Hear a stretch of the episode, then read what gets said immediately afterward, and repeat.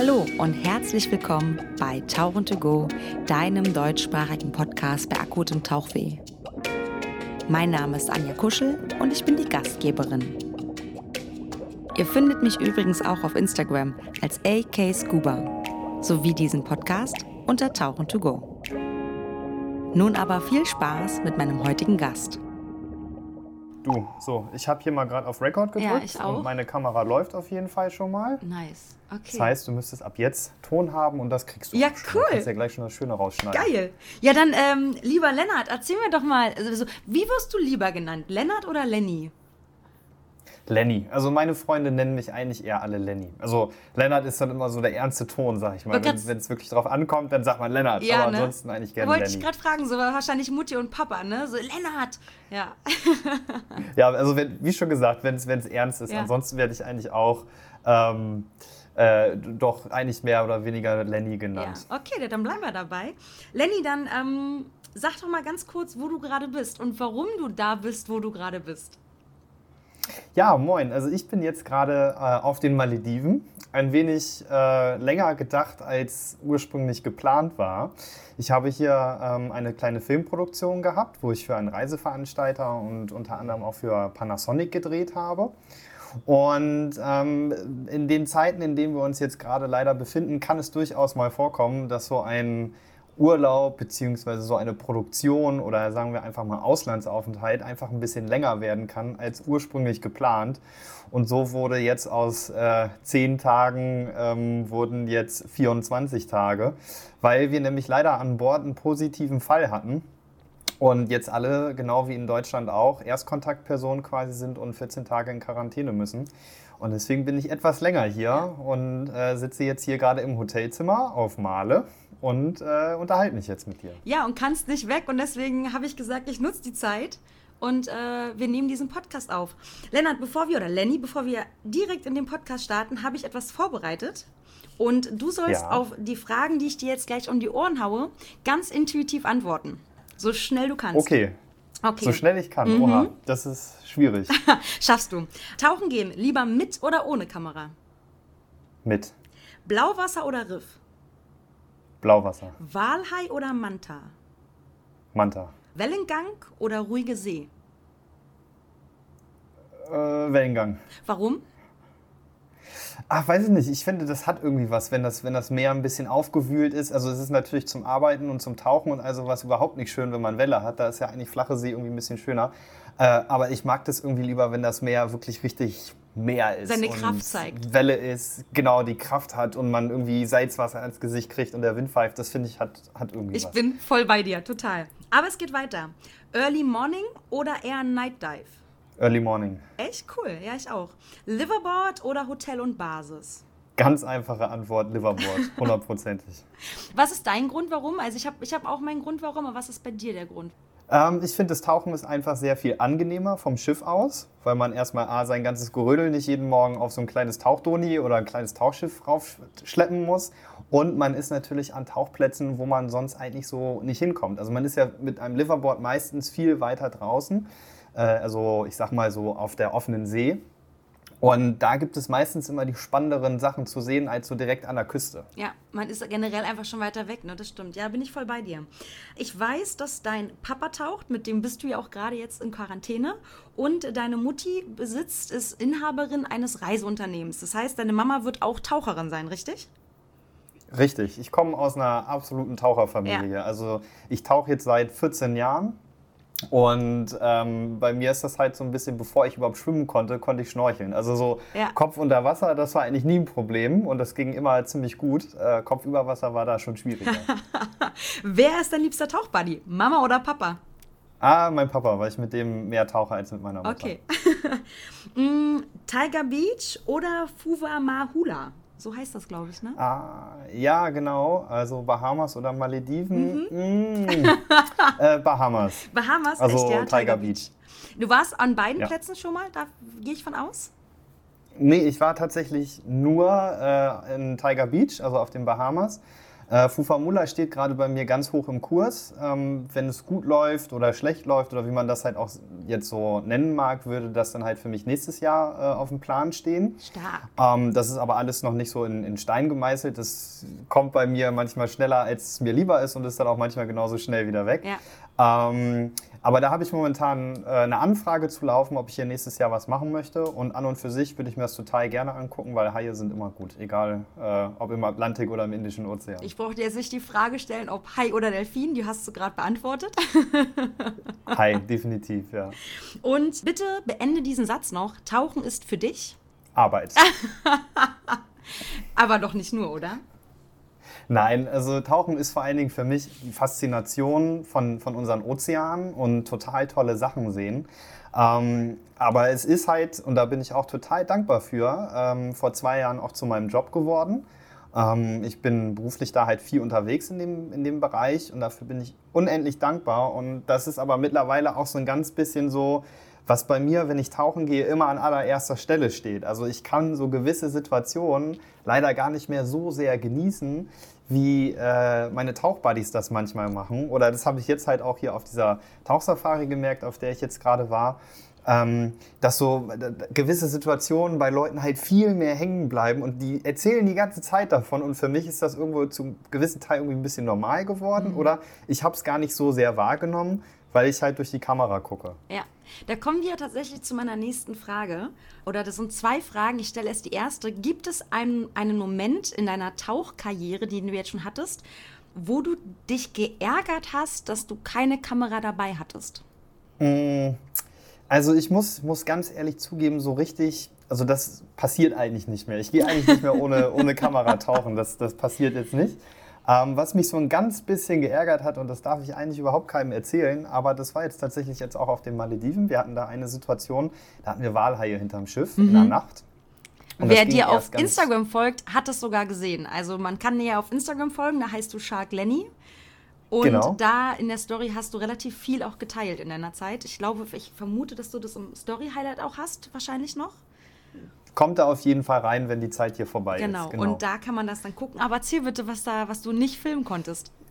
Ja, also das heißt, was ich nicht filmen konnte. Eigentlich hätte ich alles filmen können. Ähm, und es ging halt ganz entspannt los, dass wir erst einen Walhai hatten. Und das ist ja schon eine tolle Sache. Also es ist genauso wie äh, ein Manta. Den habe ich jetzt auch schon ein paar Mal gesehen, aber es ist jedes Mal immer ein super besonderer, toller Moment. Und genauso ist es mit einem Walhai halt auch. Und ähm, gerade bei Nacht ist das nochmal wieder noch ein bisschen was anderes. Und jedenfalls bin ich dann ins Wasser und habe diesen Walhai gedreht. Und dann wollte ich eigentlich schon aus dem Wasser raus. Und dann schrien die Leute auf dem Schiff, nein, Lenny, du musst im Wasser bleiben, da ist noch ein zweiter. Und da habe ich mich umgedreht und dann kam ein zweiter Walhai. Und das war natürlich schon total toll. Das habe ich so auch noch nicht gehabt, dass ich zwei Walhaie auf einmal hatte. Cool. Und dann habe ich gedreht, gedreht, gedreht und irgendwann war mein Tank mehr oder weniger leer und meine Akkus von der Kamera waren auch leer. Und dann habe ich so für mich so gesagt, ach Mensch, komm, jetzt hast du ja eigentlich alles gedreht, jetzt kannst du ja ganz entspannt machen und aus dem Wasser raus. Und dann bin ich aus dem Wasser raus, habe mich abgetrocknet, die Kamera aufgemacht und so weiter und so fort. Na, und dann hatten wir auf einmal einen dritten hinterm Schiff. Oh und dann habe ich mir so gedacht, ach komm, du hast ja zwei gesehen, reicht jetzt ja. und warst jetzt auch schon anderthalb Stunden im Wasser und hast schon vier Tauchgänge allgemein in den Knochen, jetzt musst du dich auch nicht kaputt machen. Und ich habe auch schöne Bilder gedreht, nur jetzt, wo ich mir die Bilder angucke, ärgere ich mich halt schwarz, dass ich äh, nicht nochmal ins Wasser gesprungen bin und auch den dritten noch gedreht habe. Das muss ich wirklich sagen, das ist eigentlich so eine Sache, das macht man nicht. Da muss man dann so ein bisschen die Arschbacken auch zusammenkneifen, auch wenn man schon müde ist, dann muss man weitermachen. Ähm, aber in dem Moment habe ich irgendwie so gedacht, ach komm, du bist ja so mehr oder weniger so ein Zwischending zwischen Urlaub und Arbeit jetzt hier gerade.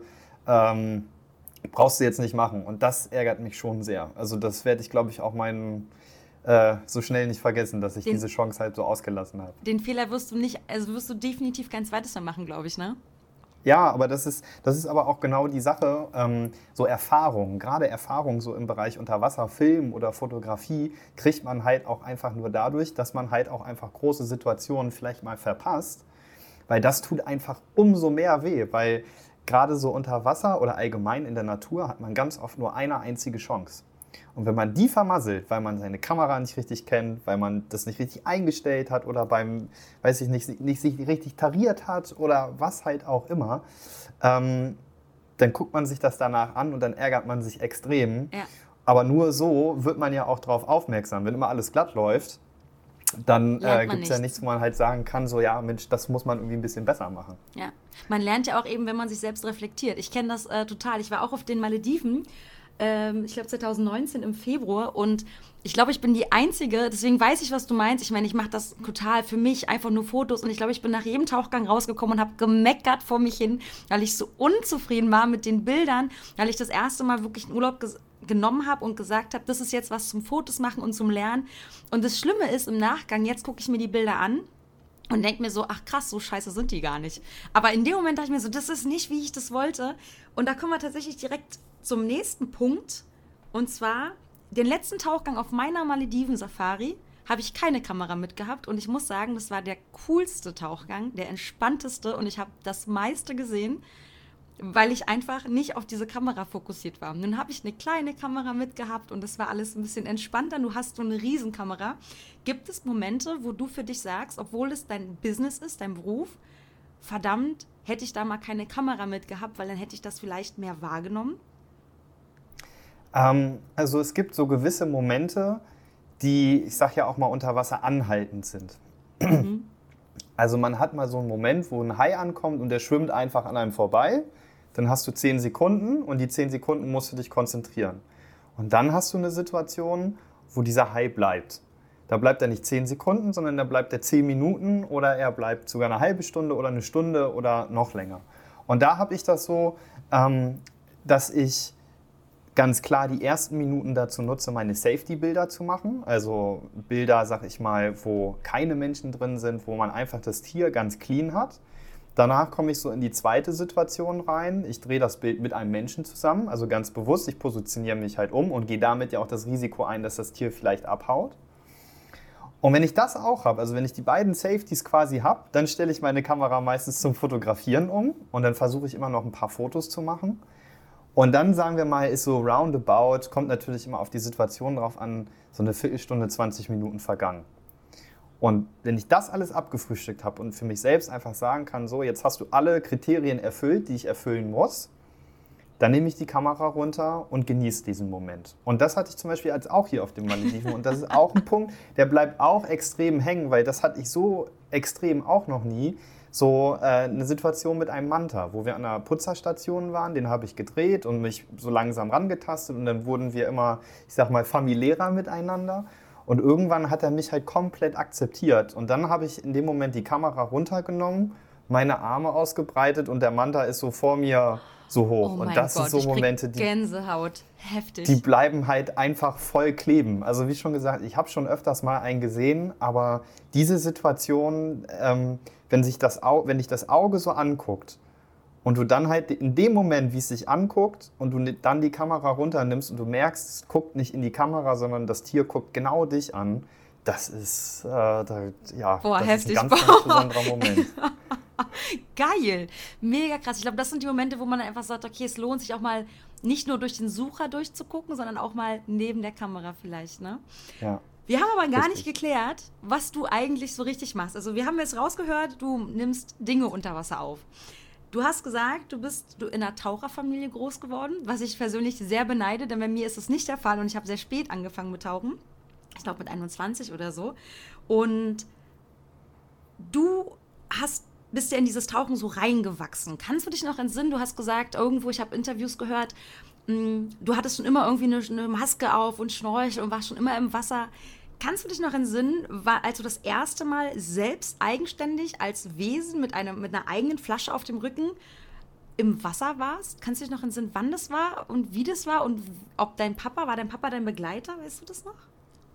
Ja, das, das weiß ich tatsächlich auch noch. Also das aller, aller, aller, aller, allererste Mal, da habe ich, ein, hab ich einen Bubble Maker gemacht. Nice. Und wie alt war ich denn da? Ich glaube, da war ich zehn oder elf, mhm. irgendwie so um den Dreh. Und dadurch, dass ich halt aus einer Taucherfamilie komme, war ich dann halt auch mal mit meinen Eltern am See oder habe das auch mitbekommen, wenn die morgens zur Tauchbasis gegangen sind, weil die Urlaube, die wir gemacht haben, die waren irgendwie immer mit Tauchen verbunden. Und diesen Bubble Maker habe ich dann äh, geschenkt bekommen von meinen Eltern, weil die das auch so ein bisschen gerochen haben und dann gesagt haben, wenn wir den Sohn mal mit in Urlaub nehmen wollen, dann müssen wir ihm das Tauchen beibringen. Ja.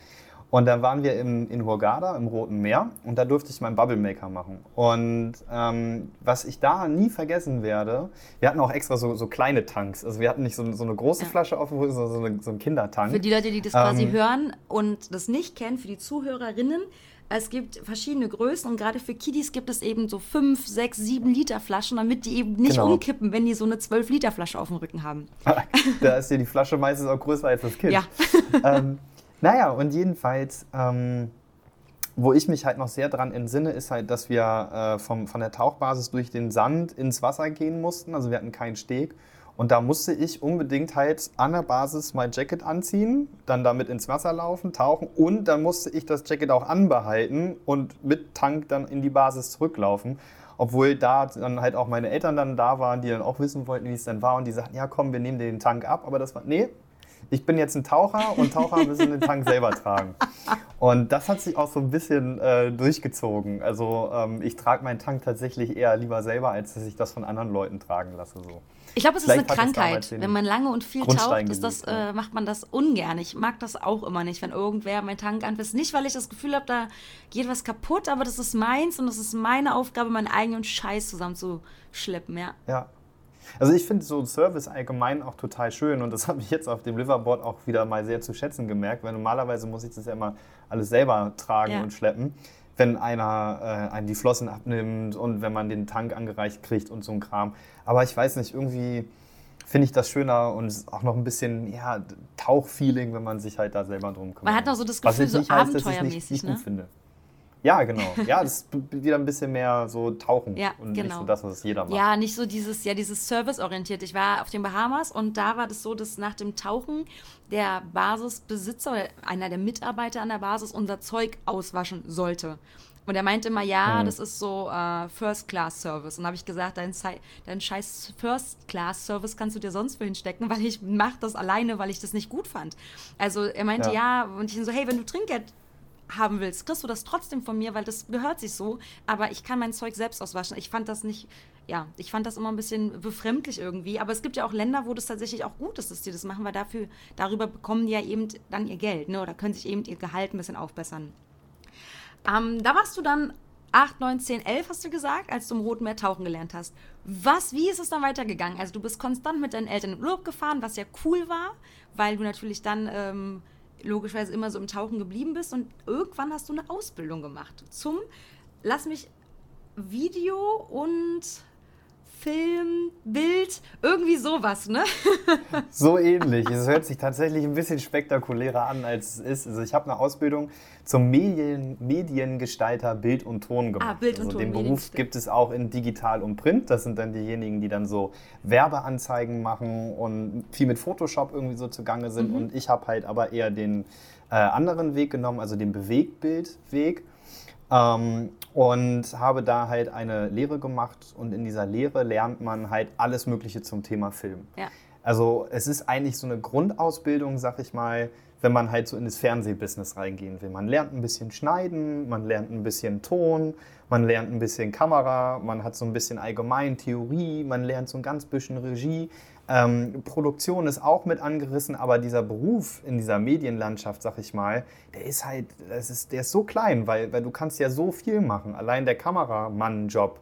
Du kannst an der Pumpe bei Wetten das stehen, du kannst mit der EB-Kamera äh, im Fußballstadion stehen oder du kannst halt mit der Kamera äh, Pressekonferenzen aufzeichnen oder halt in der Natur unterwegs sein. Also das ist ein riesengroßes Feld. Und ähm, nachdem ich halt, sag ich mal, diese Grundausbildung bekommen habe, habe ich mir halt so überlegt, so ja, was hast du denn jetzt so für Optionen? Und mit dem Standort, in dem ich halt wohne, ich wohne in Oldenburg, das ist in der Nähe von Bremen, was jetzt nicht so die große Medienhochburg ist. Aber da ähm, gibt es ein Festival.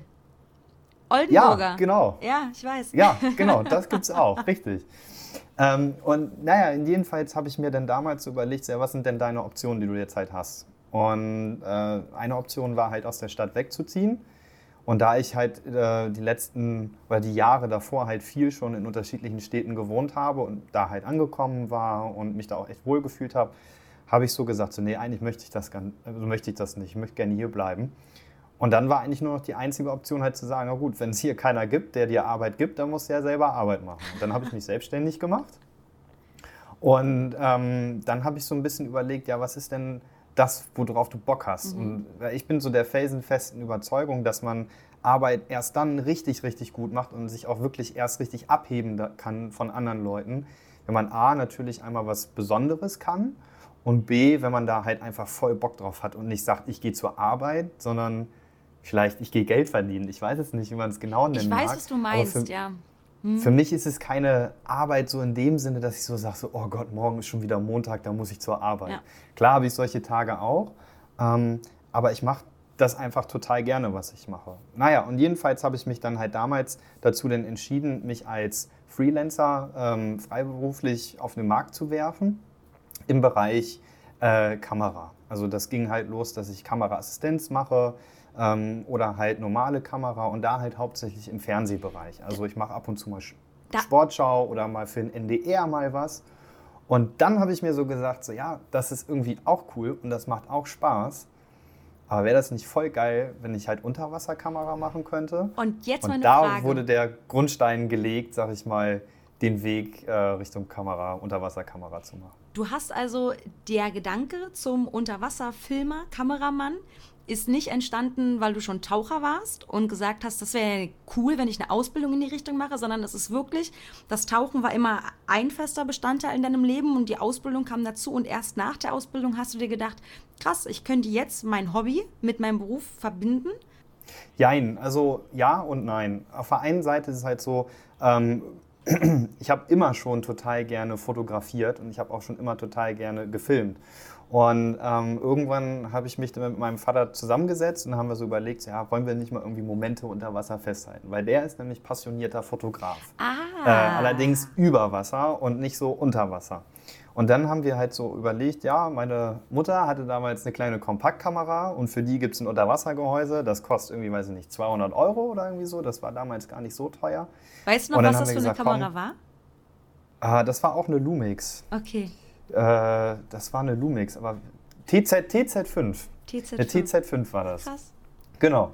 Und ähm, naja, jedenfalls hab, mit der ging das dann los, dass ich dann die ersten Fotos so unter Wasser gemacht habe. Und dann dachte ich mir aber irgendwie so, ja, Foto, hm, Film ist irgendwie viel cooler, weil Film kann man irgendwie, weiß ich nicht, da hat man das Bild, wie sie sich bewegt und man sieht das Tier viel mehr als Foto. Und dann habe ich halt angefangen mit dieser Kamera ein bisschen zu filmen. Und ähm, danach habe ich mir dann halt, wie ich glaube, so alle in meinem Alter, die sich irgendwie leisten konnten, eine GoPro gekauft, habe mit der dann weitergemacht. Und so gesehen war halt so dieses Film, wurde da schon relativ früh in meinem Tauchen ein ziemlich fester Bestandteil, dass ich so gesagt habe, ja, ich habe immer zumindest eine GoPro mit, damit ich halt gewisse Situationen so festhalten kann. Und dann habe ich mal äh, einen Auftrag so einen, so einen Hobbyauftrag quasi gekriegt, wo ich mir vom bekannten Kameramann äh, aus Berlin, da durfte ich mir eine, eine äh, Canon 5D mit Unterwassergehäuse ausleihen. Wow. Und das war dann schon das erste Mal mit einer Spiegelreflex unter Wasser und einem richtig großen Gehäuse. Das ist was ganz anderes als ein GoPro. Das, das ist, ist, das ist ganz neues Level. Also man muss alles manuell machen und äh, das war total geil, dass ich die Chance hatte, mit so einer Kamera zu arbeiten. Und daraufhin habe ich dann halt irgendwie so gemerkt, das macht mir irgendwie noch viel mehr Spaß, ähm, da noch eine zweite Aufgabe unter Wasser zu haben, eine richtige Aufgabe.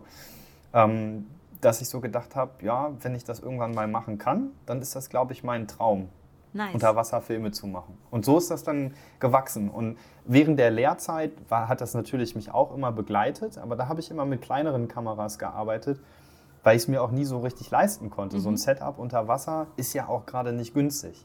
Und ich habe jetzt ja den Vorteil, dass es jetzt mein Werkzeug ist und dass ich das halt brauche. Und daher habe ich, sage ich mal, vor mir selbst auch eine gewisse Rechtfertigung zu sagen, ich zahle jetzt das Geld dafür. Nein, ich brauche noch drei andere Blitze. ja, Blitze brauche ich ja Gott sei Dank nicht. Ich bräuchte nur Lampen. Achso, du machst halt, ja stimmt, du filmst ja viel, brauchst ja keine Blitze, das stimmt, ja. Ähm, aber dadurch ist dann irgendwann der Gedanke hochgekommen, du machst dich selbstständig, hast du gesagt, mit Film. Und das ist quasi dein Projekt Feed Your Dreams, richtig? Richtig, genau. Also ich habe ähm, dann mit dem Tauchreiseveranstalter Tomare vor, oh, es sind jetzt glaube ich auch zweieinhalb, drei Jahre, irgendwann mal während meiner Lehrzeit halt so die Idee gehabt, so es wäre doch irgendwie cool, tolle Filme für Unterwasser zu produzieren, weil wir sind natürlich halt auch wie andere Taucher auch öfters mal über die äh, Messen gelaufen. Und da ist mir aufgefallen, dass auf der Boot oder auf der Interdive an vielen Ständen so, ja, ich sag jetzt mal ganz böse gesagt, so Hobbyfilme liefen bei ja. Resorts, die halt, weiß ich nicht, echt teure Reisen verkaufen. Und nicht ansprechend und sind. Mir, richtig. Und ja. da dachte ich mir halt so, hm, das ist irgendwie, passt das nicht? Können wir da nicht irgendwas zusammen machen? Und dann habe ich mich halt mit Tomare zusammengesetzt und dann haben wir darüber nachgedacht. Und dann wurde Feed Your Dreams gegründet als eine Marke, Schrägstrich Firma, die halt dieses Problem ein bisschen bekämpfen soll. Und äh, da machen wir jetzt seit zwei Jahren halt Filme für die Touristik. Ja. Unter anderem eben für Tomare. Genau. Aber du machst auch andere Filme, wie zum Beispiel mit Lukas Müller und auch die Anna von Bötticher. Für die Leute, die die nicht kennen, Anna von Bötticher ist so ziemlich die bekannteste deutsche Freitaucherin, die es gerade so gibt und also erfolgreich vor allem auch. Und dann gibt es noch Lukas Müller. Das ist ein Haiforscher, wenn ich das richtig, richtig. so. Ja, und mit denen genau. warst du, ich, warst du mit denen gleichzeitig oder abwechselnd auf, also du warst auf jeden Fall auf den Azoren. Genau. Mit beiden. Mit beiden, ja. Aber zur gleichen Zeit? Sowohl als auch. Ah. Also mit, mit Anna war ich tatsächlich mehr oder weniger, also auf den Azoren ähm, waren wir eine ziemlich große ziemlich coole Truppe. Also da waren noch, ähm, da waren, weiß nicht, ein paar Leute kennen ihn vielleicht auch, Peter Schneider mit dabei, auch ein Urgestein in der Film. Äh, Unterwasserfilmgeschichte, ähm, den hatten wir mit am Start. Dann war Nuno Saar mit dabei, was ein äh, BBC- und Netflix-Unterwasserkameramann ist. Dann hatten wir Alois mit dabei, was ein total klasse äh, Unterwasserfotograf aus Italien ist. Wir hatten Joe Boni mit dabei, der äh, ein total tolles Fotobuch gemacht hat. Also das waren schon ziemlich große Namen, mit denen ich da irgendwie so unterwegs sein konnte. Ähm, und ich war tatsächlich so der, der Erste, weil auf dieser Reise, der halt da war. Und dann ähm, kam die Anna mit dazu und der Peter und dann kam noch der noch dazu und der noch dazu. Und Lukas hatte ich quasi gebucht, damit er für mich unter Wasser modelt in meinem Feed Your Dreams Projekt. Mhm. Und als wir dann halt so darüber gesprochen haben und gesagt haben, ja, was wir dann zusammen machen können, kam uns halt die Idee, ja, warum wollen wir denn nicht irgendwie mal versuchen, noch einen Fernsehbeitrag aus der Nummer noch rauszuschlagen? Weil das ist auch so das, was ich halt immer versuche, wenn ich auf einer Reise bin, dass ich natürlich das so breit gefächert, wie es nur irgendwie geht, halt anstelle, damit ich zum Beispiel ein bisschen Footage dahin verkaufen kann, ein bisschen dahin und ein bisschen dahin. Damit du halt einfach auch deine Brötchen verdienst, logischerweise. Richtig, ja. ganz genau. Und ähm, da haben wir dann halt gesagt, ja, ähm, Lukas, der hat ganz gute Kontakte zu Stern TV. So hatten wir uns auch kennengelernt. Wir haben uns beim anderen Dreh für eine andere Stern TV-Produktion im Die for Life damals kennengelernt. Ah, das war der erste Dreh, den wir zusammen hatten. Und daraufhin haben wir so gesagt, ja, wir verstehen uns ganz gut mal gucken, ob wir da nochmal was zusammen hinkriegen. Und das war dann halt die Azoren-Nummer. Und da ist dann quasi dieser Azoren-Bericht dann mit äh, bei rumgekommen, den ich dann halt äh, mit Footage beliefert habe und Lukas dann halt auch. Ne? Also da kam ein bisschen Footage von Lukas und der Großteil dann von mir. Und äh, ja, genau. Und den kann man auch auf YouTube sehen, wenn ich mich nicht ganz irre, ne? Richtig, genau. der ist noch auf YouTube. Dann muss ich jetzt an dieser Stelle sagen, dass der dann in der Beschreibung zu finden ist. Glaube ich, so macht man das bei einem Podcast, äh, wenn ich das nicht vergesse und technisch das hinkriege. ja, ich glaube, so einen Link kopieren und einfügen, glaub, das kriegst du schon ich. hin, wenn du so einen tollen Podcast ja. machen kannst. Ähm, das heißt, die Anna von Bötticher hast du dann quasi erst auf den Azoren kennengelernt? Genau, also der Name, der sagte mir natürlich schon was. Also Anna von Bötticher, den Namen, den kennt man halt genau, einfach in, in große, Deutschland, ja. wenn, man, wenn man sich da so ein bisschen mit auseinandersetzt. Äh, und ja, ach, keine Ahnung, das ist halt, soll jetzt überhaupt nicht arrogant oder abwertend klingen. Also wirklich, versteht mich da bitte nicht falsch. Hau raus. Aber Anna ist halt genauso ein Mensch wie du und ich. Ja. Genauso wie wahrscheinlich Angela Merkel auch so ein Mensch ist wie du und ich. Nur ist es halt so, dass halt durch Medien oder durch Presseauftritte oder durch Filme und Videos, keine Ahnung, was halt auch immer, hat man denn so das Gefühl, so, wow, das ist die krasse Person, die habe ich schon hunderttausend Mal gesehen. Und wenn ich jetzt so fürs Fernsehen drehe, dann arbeite ich öfters mal mit, ich sag mal, so, so Promis halt so zusammen. Und von daher war das dann für mich halt so, ach ja, Mensch, moin Anna, hi, ich ja. bin Lenny. Und ähm, wenn du halt mit, mit Leuten, die halt in der Öffentlichkeit stehen, halt so umgehst und halt denen das Gefühl gibst, dass die genauso sind wie ich selber halt auch und dass wir auf einem Level sind, dann ist man mit denen eigentlich von Anfang an total cool und dann ja. hat man auch eine richtig geile Zeit. Und das hatten wir vier Wochen lang. ähm, haben wir da zusammen gewohnt und abends zusammen gegessen und getrunken. Und äh, so haben wir uns beide dann eigentlich ganz gut kennengelernt, ja. Cool. Hast du denn vor, weitere Projekte zu machen, nochmal mit Anna und Lukas? Steht das irgendwie auf dem Plan bei dir? Ja, also mit, mit Lukas auf jeden Fall. Da habe ich ähm, definitiv ein paar Projekte noch, äh, wie gerade in der Pipeline. Mit Anna jetzt so konkret erstmal noch nicht, aber würde ich total gerne machen, weil ähm, Anna auch einfach ein richtiger Profi ist, was so die Arbeit vor der Kamera angeht. Also ja, also Anna voll. ist nicht nur eine super gute, nicht nur eine super gute Freitaucherin, sondern sie ist auch ein super gutes Model und die weiß ganz genau, wie sie sich vor der Kamera bewegen muss. Und so ist sie dann zum Beispiel auch in einem Film, der nur über Anna geht, halt zur Haupthauptrolle geworden. Und in dem Film Salt of Life spielt sie auch eine ganz große Rolle, wo sie halt dann so mit Baitboys äh, in, in Kontakt kommt und ganz enge, tolle Bewegungen mit Haien schwimmt. Und das hat mir schon sehr viel Spaß gemacht, weil es ist, also ich gebe gerne Tipps an andere Leute weiter und sage auch gerne, jetzt schwimm mal von oben nach unten oder von vorne nach, nach hinten oder wie halt auch immer.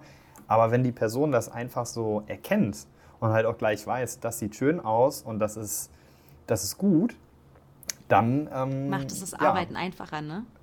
Richtig, und dann ist das Ergebnis auch am Ende schöner. Und die Videos, die du gerade erwähnt hast, mit der Anna, die findet man auf deiner Instagram-Seite von Feed Your Dreams. Genau, genau, Das, das ist quasi, also Feed Your Dreams ist sozusagen meine, meine Firma.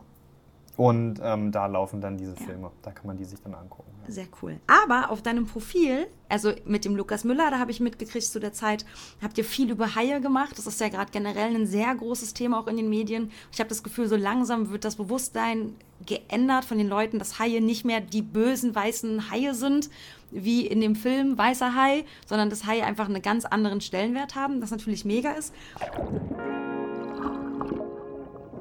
Ja, und wo wir jetzt schon gerade beim Thema Haie sind, nehmt doch einfach nochmal ganz schnell euer Telefon in die Hand, gebt im Webbrowser ein stop-finning-eu.org und unterschreibt die Bürgerinitiative. Sie ist dafür da, um das Abtöten von Haien für ihre Haiflossen zu stoppen, aber auch den Handel mit Haiflossen in Europa zu unterbinden. Jetzt teilnehmen. Dankeschön. Jetzt. Jetzt. Dankeschön.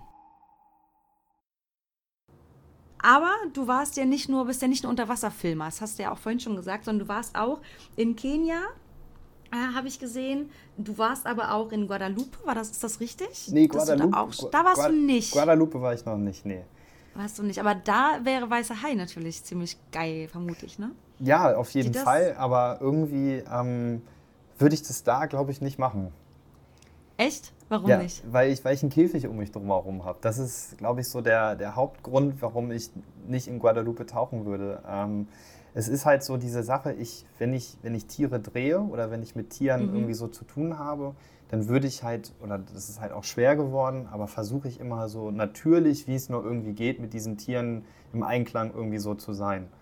Und wenn ich dann irgendwelche Metallstäbe vor mir habe, dann nimmt mich das Tier ja ganz anders wahr, als wenn ich da Voll. einfach als Taucher halt bin. Und ja. was halt auch noch so mit dazu kommt, ist halt, dass leider ganz, ganz viele Unfälle in Guadalupe mit weißen Haien halt passieren, wo ein Hai in den Käfig reinschwimmt oder so sehr vor den Käfig vor, dass er ähm, dadurch Minimum benommen ist oder halt sogar auch stirbt. Und ähm, ja. das sind solche Punkte, wo ich halt so sage, ich, also einen weißen Hai sehen, das ist bei mir ganz, ganz, ganz oben auf der Liste. Das wäre, glaube ich, so ziemlich mit das Allerbeste, weil ich glaube, so der, der Riesenmythos halt um dieses Tier halt auch so, ja, Wahnsinn. so ähm, ja, krass ist.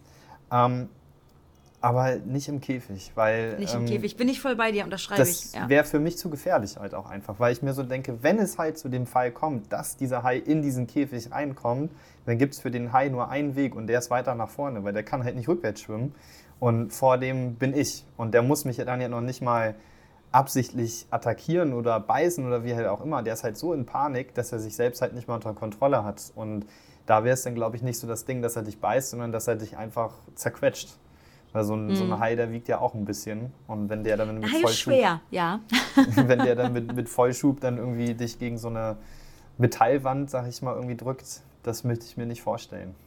Nee, das muss auch nicht sein, dass man den Hai da irgendwie, ich glaube, das, ähm, das sind ja, man, es gibt ja so die Meinungen für Tauchen mit weißen Haien im Käfig und die Meinungen gegen. Und ich habe das Gefühl, die Meinungen gegen das Tauchen im Käfig mit weißen Haien ist, glaube ich, sehr, sehr stark, sehr, sehr laut und, und besonders Leute, die meiner Meinung nach wirklich Ahnung haben, auch einfach Wissenschaftler, Biologen im Bereich Haie, sagen alle, das ist nicht das, was es sein sollte, äh, weil der, es gibt ein Buch von Hans Haas auch, und da beschreiben die so dieses erste Mal, wo sie ein Hai begegnet sind. Ich glaube, oh Gott, 1970, 78er Jahr ist das. Äh, und das ist mega spannend.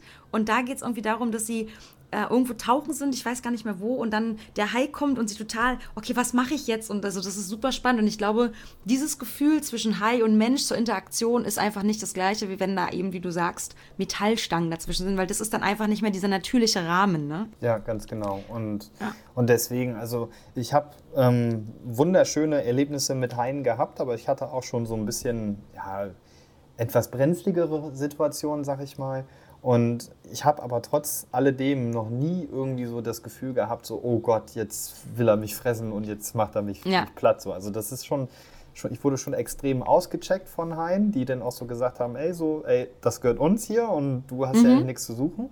Ähm, aber es war noch nie so die Situation, dass ich so Angst um mein Leben hatte, weil dann Hai jetzt auf einmal im Wasser war. Und das ist, glaube ich, auch so eine Sache, ähm, unter uns Tauchern ist das eher so der Sechser im Lotto, dass man mal einen Hai halt sieht, weil sie halt leider sehr mhm. selten geworden sind. Und für Leute, die das noch nie irgendwie so erlebt haben, die können sich das ja auch gar nicht vorstellen, wie sowas halt dann eigentlich auch ist. Und woher sollen sie es dann halt auch wissen? Also da kann man denen ja keinen Vorwurf machen. Und, und das ist zum Beispiel auch so eine Situation, das haben Lukas und ich auf den Azoren auch gemacht. Wir haben dann während den Dreharbeiten, ähm, als wir die Blauhaie gedreht haben, haben wir unserem oder unserer Redakteurin und unserem Topside-Kameramann einen Anzug angezogen, eine Brille aufgesetzt und haben Flossen angezogen und haben gesagt, so, und jetzt Kamera runter, äh, Block, Block zur Seite, Fragen könnt ihr nachher fragen, ihr kommt jetzt mit ins Wasser. Und dann haben die uns erst mit riesengroßen Augen angeguckt und so, wie jetzt mit ins Wasser kommen und so, da sind ja Haie. Und dann haben wir gesagt, ja, ihr, ihr werdet es genießen. Und dann haben wir die mit ins Wasser genommen und dann sind die mit so einem riesen Grinsen wieder aus dem Wasser rausgekommen, weil sie gesagt haben, das war das Tollste, was ich je in meinem Leben gemacht habe. Und nicht viele Leute haben halt diese Möglichkeit, sowas halt mal zu machen. Aber wenn man einmal das Bewusstsein geschaffen hat, dass das eigentlich ein total besonderer, schöner Moment ist, dann verlieren die auch ganz schnell dieses schlechte Image. Und Gott sei Dank ist es uns heutzutage mehr und mehr möglich geworden, dass ähm, Leute die Angst vor diesen Tieren halt verlieren, weil es auch einfacher geworden ist, mit denen halt im Wasser zu agieren. Es gibt auch einfach mehr Leute, die darauf aufmerksam machen und Bewusstsein schaffen. Also da gibt es, äh, sei es eben auch äh, Lukas Müller, äh, damals noch Erich Ritter, ist auch ein ganz großer davon. Ich würde sagen, Robert Mark Lehmann gehört auch dazu. Dann hätten wir Shark Girl Madison, mhm. ist Australierin, glaube ja. ich. Dann gibt es dann noch eine Schweizerin, äh, Jillian Shark oder ja. Shark Jill. Also es gibt sehr, sehr viele Menschen, die da gerade und Ocean Ramsey natürlich. Die, die sollte man an dieser Stelle nicht vergessen. Genau, und es gibt, es wird halt einfach ganz viel, viel da gemacht. Du hast gerade gesagt, es gab brenzliche Situationen. Was war das denn für eine brenzliche Situation? ähm, es waren, waren tatsächlich so Situationen auch ähm, auf den Azoren. Es waren gar nicht so die, die allergrößten Haie, mit denen ich bislang getaucht bin, aber es waren äh, auf jeden Fall die natürlichsten Haie, sag ich mal. Also mhm. die Haitauchgänge, die ich halt oft mache, sind halt so, dass die Tiere angefüttert werden, damit man sie halt überhaupt sieht. Ähm, das, da kann man natürlich jetzt auch drüber streiten, ob das eine gute Sache ja. ist oder ob das eine schlechte Sache ist. Aber das steht jetzt gar nicht im Raum. Richtig, das ich, will ich auch, genau, die Debatte will ich, weiß, ich auch gar nicht meinst, anreißen. Ja. Ähm, mhm. Und auf den Azoren haben wir letztes Jahr, also das war so eine dritte Sache, da darf ich leider nicht ganz so viel drüber erzählen. Ähm, weil es erst noch kommt, vermutlich. Weil das erst noch kommt, genau. Okay. Haben wir Situationen gedreht, wo wir riesengroße Baitballs hatten. Also wer, wer mit dem Begriff nichts anfangen kann, Baitball ist auf Deutsch, also die deutscheste Übersetzung, die es dafür gibt, ist Fressball oder Köderball ja. eigentlich eher. Das sind ganz viele kleine Fische, die sich zu einem großen Ball zusammentun und dann von anderen Fischen, Walen, Delfinen oder Haien halt gejagt werden. Kennen äh, vermutlich viele aus BBC-Aufnahmen. Run Südafrika, Beispiel. den Sardine Run zum Beispiel. Genau, da gibt es eben diesen Baitball. Das ja. ist quasi so der klassische Baitball, wie man ihn sich vorstellt. Und diese Situation haben wir in Europa tatsächlich auch. Also da muss man nicht ganz bis nach Afrika fahren, sondern Was wir haben niemand glaubt und weiß. Es ist so. Ich habe es mit eigenen Augen gesehen. Und ähm, da war es halt so, dass wir diese Bait Boy-Situation gedreht haben und wir wollten drehen, wie Blauhaie da reingehen und da halt fressen. Ob wir es geschafft haben oder nicht, das lasse ich jetzt nochmal im Raum stehen. Auf mhm. jeden Fall waren sie da. Und bei uns war das halt so, wir haben diese Tauchgänge immer zu zweit gemacht. Also einer hat Kamera gemacht und der andere hat Safety Shots gemacht, sag ich mal. Ne? Also das, äh, den, den Safety Diver gemacht, so heißt es, sorry. Ähm, also dass der eine dem anderen den Rücken frei hält, weil Raubtiere immer von hinten kommen. Und einen angefütterten Hai zu haben, ist eine Sache. Aber ein Hai zu haben, der Hunger hat und der im Jagdmodus ist, das ist eine komplett andere Kiste. Dieses Tier mhm. kannst du nicht berechnen, berechnen. Also das ist wirklich, muss man echt sagen, das ist ein ganz anderer Paar Schuhe. Und ähm, da gab es dann halt Situationen, dass wir halt zu zweit im Wasser waren, aber es gab auch Situationen, wo ich dann alleine im Wasser war, weil der andere über Wasser andere Sachen gemacht hat. Obwohl man das ja eigentlich schon im Bubble Maker lernt. Tauchen eigentlich, nie alleine. Eigentlich sollte man nie alleine tauchen, aber wie schon gesagt, es gibt ab und zu gewisse Ausnahmen, die man sich als Kameramann, sag ich mal, rausnimmt. Und das war halt eine davon. Und ähm, dann habe ich halt auch das erste Mal gemerkt, wie wichtig das ist, einen Safety-Taucher zu haben, der halt mhm. hinter einem ist. Und da war das halt so, dass die Blauhaie, ähm, auch relativ große Tiere, die können ja auch ganz schön groß werden, so, mhm. ähm, sind die halt mit ziemlich hoher Geschwindigkeit halt auf mich zugekommen, um mir halt so zu zeigen, so, ey, bis hierhin und nicht weiter. Weiter geht's nicht. Also das ist, das heißt, hier ist die Grenze. Sind die nah an dich ran? Haben die dich berührt? Wie war das? Also was haben die getan, um dir das zu signalisieren? Genau das, was du gerade eigentlich sagst. Also Echt, die, ja? sind, die sind mit einem Affenzahn angekommen. So ein Hai, der kann ganz schön schnell werden. Den, ja. Vor allem siehst du den halt auch erst nicht, weil er halt entweder von hinten kommt oder von unten aus dem Blau. Und dann kommt der, keine Ahnung, mit wie viel Stundenkilometer auf einem zu. Es ist auf jeden Fall sehr schnell. Und dreht dann entweder ganz kurz vor einem ab oder schwimmt halt mit immer noch, also bremst kurz vor einem ab, aber immer noch mit erheblicher Geschwindigkeit in die Kamera rein oder in den Körper halt rein. Und ähm, ja, das, also da nach diesen Situationen, als ich das halt hatte, bin ich aus dem Wasser rausgekommen und habe die Leute halt angeguckt und die haben mich angeguckt und haben gesagt, ey, was ist mit dir denn passiert? Und dann habe ich gesagt, ich gehe hier nicht mehr alleine ins Wasser. Und dann haben die mich, haben die mich halt alle angeguckt und, und angelacht und haben so gesagt, hey Lenny, hast du jetzt Schiss oder was? Dann habe ich gesagt, ja, habe ich. Das mache ich nicht nochmal. Und dann äh, habe ich halt darauf bestanden, dass ich halt immer einen Safety-Taucher dann mit dabei hatte. Und dann konnte man diesen, diese Situation so ein bisschen halt auch entschärfen. Aber ähm, in dem Moment merkt man das dann erstmal, das war schon auch ein bisschen ein beklemmendes Gefühl, wenn du so auf, ich sag mal so 15 bis 20 Meter hängst und weißt, bis nach oben ist schon eine kleine Strecke. Unter dir geht es noch 2000 Meter weiter runter in die Tiefe und dann hast du das Motiv direkt vor dir und dann kommen diese Haie mit dazu und äh, du hast sie ja nicht im Blick. Und das war schon manchmal ein bisschen, wo ich so sagte, ja, ich fühle mich jetzt ein bisschen unwohl. Wäre vielleicht was anderes, wenn du die Kamera nicht dabei gehabt hättest, weil du dich ja dann auf dein Arbeiten fokussierst und einfach durch den Sucher auch einfach guckst. Wenn du natürlich alleine bist und keine Kamera hättest, hättest du konstant wahrscheinlich einen Rundumblick machen können und so ein bisschen was wahrnehmen können. Aber selbst dann muss ich ja sagen, ist alleine tauchen, aber ich ehrlich gesagt, ich mag alleine tauchen auch manchmal. Das kommt immer darauf an, es gibt jetzt euch ja nicht gleich so, äh, man taucht nicht alleine, das ist absolut richtig und das ist ja auch ist ja auch so. Aber ich meine, ob ich jetzt alleine im Wald spazieren gehe oder auf fünf Meter in einem See einen Tauchgang mache. So, ich muss ja keinen Tauchgang machen, ins, ich muss ja nicht alleine in einen Wrack reintauchen. So, das ist immer so der Punkt. Ich finde, da kann man ja. schon unterscheiden. Äh, dennoch ist es immer so ein Sicherheitsfaktor oder ein Risikofaktor, den man mit einbaut. Aber das ist ja wirklich krass. Und das ist so interessant, weil die Azoren scheinen ja wirklich ein unglaublich geiles Tauchrevier zu sein. Super. Und ich habe das jetzt schon von so vielen, also in der zweiten Staffel habe ich mit der Mona Underwater Love Könnt ihr euch nochmal, die hat den teuersten Tauchgang gemacht, den man auf den Azoren machen kann. Wer das nicht gehört hat, nochmal anhören. Was sie da gesehen hat, werde ich jetzt nicht verraten. Aber sie meinte, das ist der Hammer, was sie da alles auch gesehen hat. Äh, Robert Mark Lehmann ebenfalls hat er gesagt, äh, Azoren ist einfach unglaublich, was man da sehen kann. Und die haben auch unglaublich viel Natur, ne? Ja, also, also die Azoren sind einfach auch schön, ne? Genau, die sind, die sind halt nicht nur unter Wasser total toll. Also was mich, ich sag mal so, es gibt natürlich immer Leute, ähm, die halt sagen, Kokos ist das allerbeste Tauchrevier. Oder ähm, äh, Blackwater Diving ist das allerbeste, was du machen kannst. Oder Makrokram. Also Leute, die halt auf kleine Nacktschnecken stehen und auf kleine Pygmäenseepferdchen, die werden sagen, die Azoren sind die Hölle. Das ist überhaupt nichts für mich. Ja. Ähm, aber ich sag mal, für Leute, die ähm, Großfisch mögen, und die auch Blauwassertauchgänge mögen, die sind da halt perfekt aufgehoben, weil man dort einmal A, unter Wasser alles sehen kann und B, wenn man über Wasser ist, ist man in so einer Welt, also man ist ja irgendwo immer noch in Europa, die gehören jetzt zu Portugal, mhm. ähm, aber es ist so, das ist irgendwie so mit den, mit den schwarzen Vulkanhängen, die alle grün bewachsen sind und du hast halt unten am Hafen, hast du so im Sommer so, ich sag mal so 27, 28 Grad und wenn du dann auf Pico zum Beispiel bist, eine der Inseln, und dann halt hochfährst in, in die Highlands rein, da brauchst du dann schon eine lange Hose und eine dicke Jacke, weil da oben hast du, dann, hast du wirklich auf einmal nur noch 13 Grad. Und ja. ähm, das ist irgendwie so, so faszinierend und auch das, das Wetter allgemein. Also die, das schlägt innerhalb von Sekunden oder, ja, Sekunden nicht, aber innerhalb von Stunden halt um, wo man halt so denkt, ach Mensch, der Tag, der hat heute so toll begonnen und jetzt kannst du nicht mehr dran denken, heute tauchen zu fahren, weil ähm, das Wetter das halt überhaupt nicht zulässt.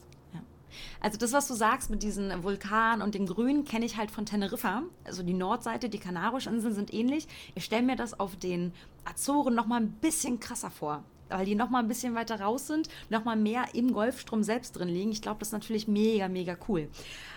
Letzter Teil, den ich gerne noch mal so wissen wollen würde. Du bist ja jetzt noch gerade auf den Malediven und in ein paar Tagen darfst du wahrscheinlich zurückfliegen. Du bist ja konstant genau. negativ gewesen. Ja. Über deine Quarantänezeit und du hast auch gezeigt, was es Leckeres für Essen gibt und was nicht alles. Wie war denn die Fahrt? Also du hast ja, ich habe dich glaube ich angeschrieben, äh, mit wem du unterwegs bist oder irgendwie hattest du geschrieben, du bist mit deinem Dad unterwegs, wolltest ihm was Gutes tun und dann zack Quarantäne. Was habt ihr denn aber auf den Malediven alles sonst noch gesehen? Abgesehen von Mantas, Walhaie hast du gesagt. Wo seid ihr hingefahren? Auf was war eure Tour? Genau. Viele also wir, Fragen auf einmal. Ja, dann, dann, beantworte ich jetzt einfach viele auf einmal. Ähm, ähm, also ähm, wir sind mit dem Gedanken hier auf die Malediven gefahren, dass wir gesagt haben, ähm, also ich hatte Anfang Januar 2021 äh, schon, schon mal eine Anfrage, wo ich eigentlich hätte auf einem anderen Schiff sein sollen. Ähm, das wurde dann aber wegen der Situation momentan leider dann kurzfristig auch abgesagt. Ähm, und dann haben wir halt gesagt, so komm, was wolle das nächste machen wir jetzt einfach. Wir müssen jetzt mal irgendwie wieder was machen. Ich brauche auch meine Routine im Wasser, das ist für mich ganz, ganz wichtig dass ich weiß, wie meine Kamera funktioniert und so weiter und so fort. Und es ist halt auch so, dass ich halt eigentlich nie alleine fahre. Also ich brauche immer irgendwie einen Assistenten, der mitkommt, der, mir, der mich unterstützt in Sachen ähm, Technik-Support oder halt auch einfach in Gepäck aufteilen, weil wir reisen oder ich reise jetzt, sag ich mal, hier mit knapp 90 Kilo. Und ähm, da ist es auf zwei Personen dann immer schon ein bisschen besser aufzuteilen. Ähm, und dann habe ich halt gesagt, so, weil ich mit meinem Papa eigentlich mindestens einmal im Jahr zum Tauchen gefahren bin. Wir haben immer irgendeinen Tauchurlaub gemacht und seitdem ich selbstständig bin, haben wir das gar nicht mehr gemacht, weil es einfach schwierig ist für mich, das alles unter einen Hut zu kriegen. So. Und äh, dann kam halt das Angebot, jetzt hier auf die Amba zu fahren und die Nord Central äh, Tour zu machen. Also die Nordatolle bis hin äh, ins Zentralatoll. Und dann haben wir gesagt, komm, das ist eine 10-Tage-Tour, das machen wir jetzt. Und wir müssen jetzt auch mal raus und äh, wussten halt auch um das Risiko. Das, also dessen mhm. waren wir mhm. uns halt auch bewusst, was passieren kann. Aber passieren kann ja vieles. Ähm, und Immer. so gesehen sind wir dann mit einem total tollen Gefühl hier zu dieser Tour gefahren und haben auch total tolle Tauchgänge hier machen können. Ähm, wir haben, wo ich total überrascht von war, ganz viel Großfisch, Fischschwärme gesehen, also viele Embanjacks, ähm, viele so ähm, Gelblippen, Schnapper, ähm, total oh, viel. Also so riesengroße Schulen, wo wirklich das ganze Riff von diesen Fischen eingecovert war. Das war total toll. Ähm, dann den ersten Tauchgang, den haben wir an so einer, das ist glaube ich auch ziemlich äh, ja, berühmt hier in, auf den Malediven, wenn man die Nordtour fährt, haben wir an so an einer Thunfischfabrik äh, gemacht. Äh, Fish Factory ist der Platz, ne? Das ja, ist so eine, genau. so eine, Wand, die runtergeht. Ja, haben wir damals auch gemacht. Genau, und da waren total viele große Stachelrochen. Da habe ich das erste Mal als ich da war, war da, ähm, die sind, diese rasten richtig aus, die sind über mir und drunter mir und ich ja. weiß gar nicht mehr, wo ich hinhalten soll mit der Kamera. Richtig. Und ich habe so ein, ich war die letzte logischerweise in der Gruppe und natürlich, alle sind schon zurück und ich habe mir so, ja, mh, hm, Flasche ist immer noch halb voll, so okay, ist der Tauchgang halt zu Ende. Und dann sehe ich da hinten so, im, so in, in der Tiefe irgendwas, ich habe so, hä, was ist das denn? Noch nie gesehen, dann bin ich danach zum Guide und meinte, sag mal, was sind das gewesen? Und er so, naja, wenn du gedacht hast, dass es komisch aussieht, könnte es eventuell ein Gitarrenhai gewesen sein. Ich habe kein Bild davon, aber ich mhm. so, ja, dann habe ich geguckt im Internet. Mega krass. Also ja, den Platz kenne ich und der ist ja. so der Standard Checkdive-Tauchgang eigentlich für genau. sämtliche Schiffe, ja. die losstarten. Ne? Genau, mhm. genau. Und den haben wir da gemacht und, und das war schon total toll, weil ähm, ich diese Rochen halt in sehr geringer Tiefe drehen konnte. Und das ist natürlich für einen Fotograf oder für einen Filmemacher immer total toll, wenn man, ich sag mal, so fünf Meter maximal irgendwie so auf der Tiefe ist. Da hat man das schönste Licht, da ähm, sind, die, sind auch viele tolle Tiere unterwegs, ähm, wo ich halt sagen muss, das habe ich sehr genossen. Ähm, dann haben wir auch total viele Haie gehabt. Also wir haben in fast jedem Tauchgang irgendwie Riffhaie gehabt, sei es jetzt Silver-Tips oder Black-Tips oder White-Tips. Also wirklich alles irgendwie so, was, was in, in dem kleinen Format Hai irgendwie so, sag ich mal, zu geben ist. Und was auch total toll war, war, wir haben so Baby-graue äh, äh, Silver, Silver-Tips gesehen. Oh, wow. Also die waren, waren vielleicht so ja, 30 Zentimeter, vielleicht 40 Zentimeter. Also die waren wirklich noch sehr, sehr klein. Und das war irgendwie auch mal toll. Also eigentlich finde ich große Haie immer spektakulärer als kleine. Aber in dem mhm. Fall war das auch irgendwie mal total schön, kleine zu sehen. Ähm, ja, dann die Klassiker, sag ich mal, von Schildkröte bis hin zur Moräne.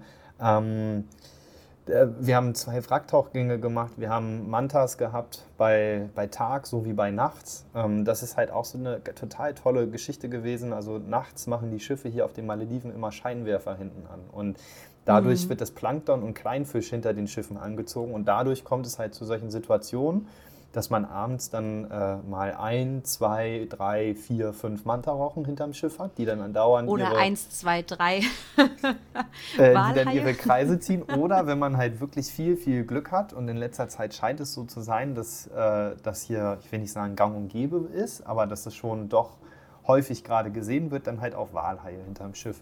Und ähm, das war schon schon Highlight, so, weil diese Walhaie ähm, dann Aha, so. Highlight, huhu. Ja, Entschuldige. Weil, weil, die so aufs Fressen konzentriert sind, dass sie dich halt überhaupt nicht wahrnehmen. Und da habe ich ja. dann auch ab und zu ein, zwei Mal so von so einem Walhai, so von der, von der Schwanzflosse auch eine richtig schön mitgekriegt, oh. weil ähm, die sich ja die ganze Zeit halt so bewegen. Und ähm, ja, und, und das war, war, war irgendwie schon, schon, schon cool, wenn man dann halt so nah an diesem Tier dran ist und die das halt zulassen, dass man halt wirklich zum Greifen nah quasi an denen halt dann dran ist. Also das war schon, schon eine sehr tolle Sache. Und was auch noch ein spektakuläres Highlight irgendwie auf dieser Tour war, auch ein sehr berühmter Tauchplatz hier in der Region ist Alimata. Das ist, ähm, ist quasi Die so ein... Ammenhaie. Äh, genau, das ist so ein Jetty, wo total viele Ammenhaie rumhängen. Und anfangs denkt man sich so, da hat uns der Stefan von der Amba erzählte uns so, ja, dann habt ihr so 50 bis 60 Ammenhaie. Und dann denkst du, ja gut, komm hier, gehst zum anderen Reiseanbieter, erzählt er, dass er 80 hat. Aber mhm. dann sind wir da ins Wasser reingesprungen und auch ein bisschen eher. Also eigentlich macht man da ja so ein Sunset Dive oder ein Night Dive mit den Ammenhaien. Mhm. Und wir mhm. sind aber schon ein bisschen eher ins Wasser. Und waren dann am Ende auch fast zweieinhalb Stunden im Wasser und haben da getaucht. Weil ähm, ist ja auch nicht tief, ne? deswegen richtig, passt das immer ganz genau. gut dann eben mit der Luft. Wieder ja. mal die Sache, maximal fünf Meter. Und, mhm. ähm, und das war schon sehr spektakulär. Also ich bin ja immer ein Fan von viel. Also ein, ein Fisch ist cool, aber wenn du 100 Fische hast, dann ist es immer cooler als, als nur einer. Und genauso ist es mit das, Ammein auch das Krasse ist ja, ich habe ja äh, angefangen zu tauchen auf Gran Canaria und dann Teneriffa und bin dann, äh, ich war in Ägypten, Bahamas, Malediven, jeweils einmal. So von daher ist mein CO2-Stempel noch nicht ganz so krass. Aber bin halt eher so Tauchgänge gewohnt, auch aus dem Mittelmeer. Du gehst raus und du weißt genau, was du gesehen hast. Du kannst das genau aufschreiben, weil mhm. du nicht so viel hast. Mhm. Und ich weiß, das erste Mal Ägypten, ich war überfordert. Es war so viel. Überall Farbe und Fisch und ich wusste gar nicht, wo ich hingucken sollte. Alle anderen, die schon da waren, die schon mal in Ägypten waren, die waren dann so, ja, okay, da ist. Ich wusste gar nicht so richtig, wonach ich so. Also, man lernt sich auch als Guide dann, oder ne, Tauchlehrer und Guide habe ich ja gemacht, lernst du so das Abrastern vom, vom Boden. Ich, ich konnte nicht rastern, weil ich alles noch, nicht, nie, noch nie gesehen habe. Das hat mich so überfordert. Das war auf den Malediven nicht, nicht anders. Aber ich gewöhne mich natürlich Stück für Stück dran und denke mir so, ja, ich will alles sehen, aber es ist ja viel zu viel auf einmal. Das ist ähm, für dich natürlich ein Wunsch, ne? Für dich das ist es geil im Video. Ja und nein. Also ich, ich habe das auch so öfters jetzt mal gehabt, dass Anfänger mich halt so gefragt haben, Lenny, wo muss ich denn hin, um Walhaie zu sehen oder wo muss ich hin, um das zu sehen oder das zu sehen. Und dann frage ich immer, wie viele Tauchgänge hast du denn? Und dann sagen die so, ja, ich habe jetzt 20 Tauchgänge, ich habe jetzt 30 Tauchgänge. Das und hast du doch nicht verdient. Du dann, darfst das doch nicht sehen. Und genau das ist das, was ich dann halt, also natürlich auf eine nette Art und Weise halt so sage, aber bei mir ist das halt so und das ist auch manchmal echt voll schade. Ich bin halt schon voll versaut.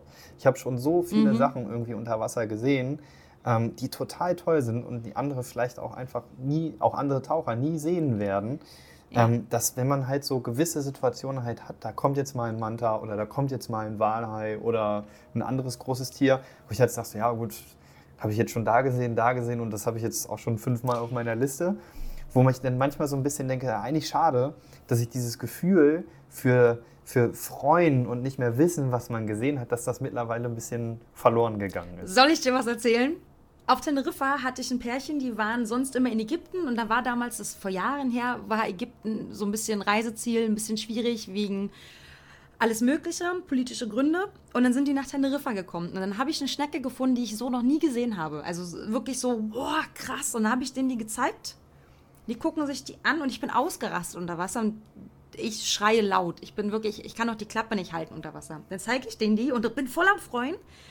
Und dann sagen die, okay, cool, zeigen mir das Okay-Zeichen, schwimmen weiter, keine Sekunde. Und ich denke mir so, what the fuck? Die meinten, ja, das haben wir in Ägypten ganz viel. Ich dann so, ja, aber das ist hier voll was Spezielles. Wie könnt ihr euch jetzt, ich war richtig, ich war persönlich angegriffen. Ich habe mich richtig, boah. Und da habe ich gedacht, das kann nicht sein. Ne? Und dann ähm, mein Tauchpapa zum Beispiel hat auch ganz oft gesagt, so wenn Dinge, die ich nicht gesehen habe, sagt, dann hast du es noch nicht verdient. Also zum Beispiel, ich war auf den Malediven, was habe ich nicht gesehen? Walhai. Ich habe die Mantas gehabt, aber kein Walhai. Und dann denke ich mir so, ja, dann ist es noch nicht meine Zeit, das zu sehen. Aber du tauchst ja nun auch schon wirklich lange. Ne? Also dass du dann natürlich irgendwann viel siehst, das machst du vom Beruf her. Für dich ist es wichtig, ja. dass du viel Dinge siehst, weil damit hast du eben Material. Ja, sehr cool. Ja, vor allen, Dingen, vor, vor allen Dingen gehe ich ja auch ganz gezielt dahin, wo diese Tiere halt sind. Weil wenn man jetzt halt sagt, man, man, man, man fliegt jetzt auf die Malediven, um halt einen Maledivenfilm zu machen. Was gehört in so einen Maledivenfilm rein? Also für mich auf jeden Fall Minimum ein Mantarochen, auf jeden Fall auch eine Schildkröte und auf jeden Fall ein Nemofisch und allgemein Korallenriffe. Das auf alle Fälle. Sagen, ohne Nemo und Anemone kannst du, kannst du knicken, ne? Geht halt nicht. So. Und ja. ein Walhai gehört mittlerweile eigentlich auch mehr oder weniger so mit dazu. Und ich muss auch ganz ehrlich sagen, ich wäre auch ein bisschen geknickt gewesen, wenn wir keinen gesehen hätten. Aber das ist die Natur und die, das, ist das, ein, das ist die einzige Variable, die ich in meinem Job nie steuern kann. Und die auch manchmal einfach echt frustrierend sein kann. Du kannst dich noch so gut vorbereiten, du kannst Apnoe-Kurse machen, du kannst Tech-Diving-Tauchkurse machen, du kannst die allergeilste Kamera haben. Das nützt dir halt alles gar nichts, wenn das Tier einfach nicht da ist. Und man ja. kann dahin fahren, wo gute Chancen sind. Aber nur weil da gute Chancen sind, heißt es noch lange nicht, dass es dann auch wirklich da ist. Ja, das stimmt. Hast du recht. Ja, äh, das, ich finde es schlimm. Also mich ärgert das immer, also ich weiß ja auch, dass das so ist, aber mich ärgert das immer, wenn ich irgendwo hinfahre, natürlich dann privat und dann eben nicht irgendwo arbeiten muss und dann sehe ich bestimmte Dinge. Ich denke so, ah, das kann nicht sein. Andere, ich weiß noch, oh Gott, genau. Das war Mantas auf Gran Canaria. Es gibt Teufelsrochen, Manta, äh, Mobulas, glaube ich, sind Mobulas, das. ja. Und da gibt es, genau, da gibt es einen Platz oben auf Gran Canaria, wo man hinfährt und dann sind die. Wir tauchen rein, tauchen raus. Nicht einen einzigen gesehen.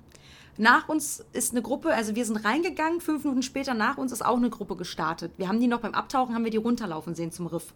Wir kommen raus, fünf Minuten später kommen die raus und die hatten krass viele Mobulas und ich gucke meinen Tauchlehrer an, Carlos, und er sagt, ja Anja, das ist Natur. Und ich dann so, ich könnte brechen. Aber dann waren natürlich Gäste dabei, also musste ich, ja, ist ja nicht schlimm, ist ja Natur, ich hätte kotzen können. Mhm. Ja.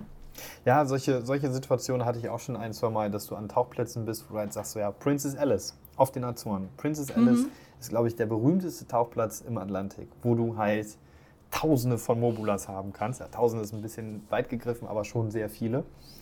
Ich mache meinen ersten Tauchgang, ich habe genau einen einzigen gesehen. Und normalerweise siehst du wirklich, weiß ich nicht, 20, 30 Stück.